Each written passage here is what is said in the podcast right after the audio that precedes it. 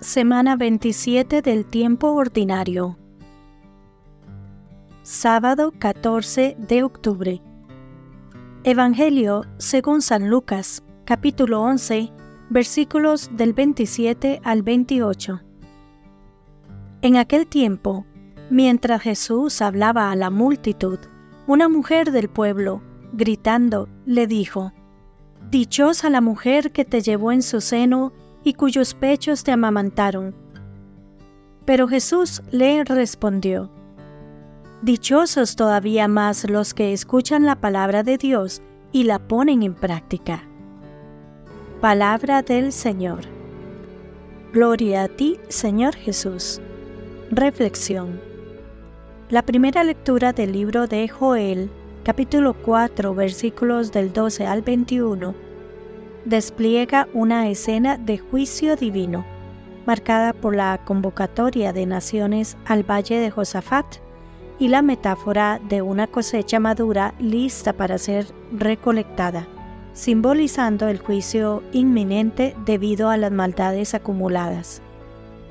La imagen apocalíptica del sol y la luna oscureciéndose, junto con el rugido del Señor desde Sión y Jerusalén, resalta la autoridad divina en este acto de juicio. En contraste, se revela una promesa de protección y bendición para Israel, con la presencia divina de Sión como un símbolo de santificación para Jerusalén.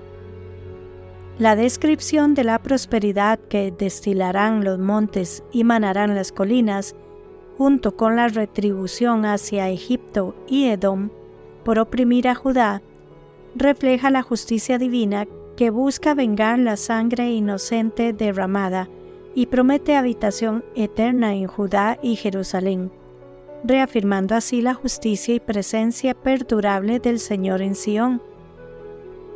El Salmo responsorial 96 celebra la realeza y justicia divinas, invitando a la alegría universal.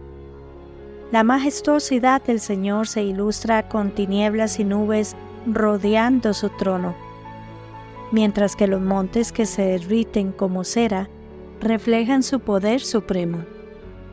Los cielos que pregonan su justicia y la gloria visible para todos resaltan su reconocimiento universal. El amanecer de la luz para el justo y la alegría para los rectos de corazón encapsulan una promesa de renovación, invitando a los justos a celebrar y alabar al Señor juntos, reflejando una comunidad unida en adoración y reconocimiento de la justicia y bondad divina. El Evangelio de Lucas, conocido por su profunda atención a los marginados y vulnerables, nos presenta un episodio en el capítulo 11, versículos del 27 al 28, que ha intrigado y alimentado la espiritualidad de generaciones. La escena es breve pero poderosa. Mientras Jesús habla, una mujer eleva su voz y bendice a la madre que le dio vida.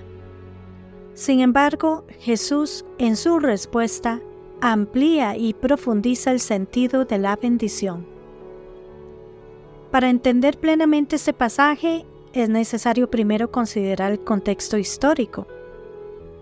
En el mundo judío del primer siglo, la maternidad y la descendencia se valoraban enormemente. Ser madre, especialmente la madre de un maestro o profeta respetado, era un honor inmenso. La mujer en la multitud, al reconocer la sabiduría y autoridad de Jesús, naturalmente extiende una bendición a su madre. Es un reconocimiento cultural de que la madre de tal hombre es digna de elogio. Sin embargo, Jesús siempre desafiante y revelador, lleva la bendición a otro nivel. Responde, sí, más bien, bienaventurados los que oyen la palabra de Dios y la guardan. Aquí el foco se desplaza de la bendición biológica y cultural a la espiritual y transformadora. Jesús no está menospreciando o rechazando la bendición dada a su madre. Más bien está expandiendo la noción de bendición a aquellos que independientemente de su linaje o estatus, eligen seguir la palabra de Dios. Desde una perspectiva teológica, este es un momento crucial. Lucas, más que cualquier otro evangelista, subraya la universalidad del mensaje de Jesús. No se limita a un grupo étnico, género o clase social. Todos, desde los pobres y marginados hasta los ricos y poderosos, están invitados a escuchar y vivir según la palabra de Dios. Y es a través de esta obediencia, no a través de lazos biológicos, que uno encuentra verdadera bendición y proximidad al Señor. Es importante también señalar que María, la Madre de Jesús, no es minimizada con esta declaración. En el contexto más amplio del Nuevo Testamento, especialmente en Lucas, María es el modelo por excelencia de alguien que escucha y obedece la palabra de Dios.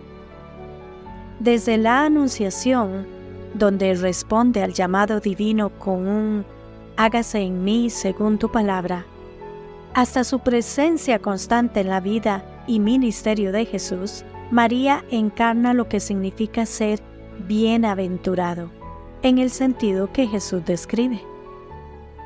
Lucas nos desafía a mirar más allá de las convenciones y expectativas culturales.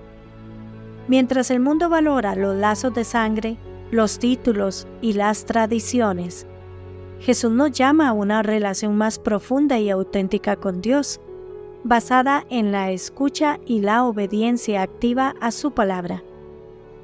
Es un llamado que trasciende el tiempo, la cultura y el linaje recordándonos que la verdadera bendición radica en nuestra disposición de corazón hacia Dios. Que Dios les bendiga y les proteja.